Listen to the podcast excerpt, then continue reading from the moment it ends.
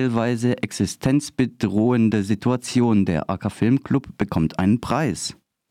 Nach zwei Jahren, in denen die Vergabe des Kinopreises des Kinematheksverbunds nur digital stattfinden konnte, gab es anlässlich der 23. Verleihung des Preises endlich wieder einen physischen Festakt in der Deutschen Kinemathek am Potsdamer Platz in Berlin. Da es für die Kinos auch im zweiten Jahr der Pandemie schwierig war, den Spielbetrieb aufrechtzuerhalten, wurde das von der Kulturstaatsministerin Claudia Roth vom BKM ausgelobte Preisgeld verdoppelt auf insgesamt 60.000 Euro. Diese Preissumme wird von der fünfköpfigen Jury auf 26 Kinos verteilt, die für ihren Umgang mit der schwierigen, teilweise existenzbedrohenden Situation Anerkennung verdienen. Mit dabei war in diesem Jahr auch der AK Filmclub, der zum dritten Mal mit einem Kinopreis des Kinematheksverbundes ausgezeichnet wurde.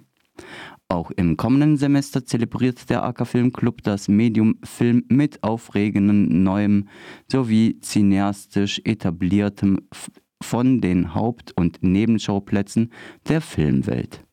Neben ausgewählten Einzelfilmen richtet das kommende Programm sein Augenmerk auf das Kino auf den Osten Europas. Mit besonderer Vorfreude blickt der AK Filmclub auf die Festwoche zum 65. Jubiläum des AK Filmclubs, welches vom 17. bis 22. November stattfinden wird. Finale Eröffnung des Humboldt-Forums Berlin Postkolonial sagt, Stiftung Preußischer Kulturbesitz muss Eigentumsrechte an allen Kulturschätzen und Körperteilen von Kolonisierten abgeben. Anlässlich der finalen Eröffnung des Humboldt-Forums am 16.09.2022 protestieren wir gegen die zynische Zurschaustellung von Kulturobjekten und sogar menschlichen Gebeinen aus kolonialen Unrechtskontexten im rekonstruierten Palast der brandenburgisch-preußischen Versklavungshändler und deutschen Kolonialherrscher, heißt es in der Pressemitteilung. Berlin Postkolonial begrüßt die eigentumsrechtliche Rückgabe der Benin-Bronzen als Erfolg der Nachfahren Kolonisierter, welche den jahrzehntelangen Widerstand der derzeitigen Besitzer gegen Restitution brechen konnten. Die in Benin City erbeuteten Kulturschätze stellen jedoch nur die Spitze des kolonialen Eisbergs dar. Der weitaus größere Teil der im Humboldt-Forum ausgestellten Exponate aus der Kolonialzeit sind ohne Zustimmung der rechtmäßigen Besitzer angeeignet worden und werden heute noch immer ohne deren ausdrückliches Einverständnis präsentiert. Wir fordern eine bundesweite Regelung, die den Nachfahren der Kolonisierten das Eigentumsrecht an ihren Kulturschätzen und Vorfahren zuerkennt, sagt Berlin postkolonial.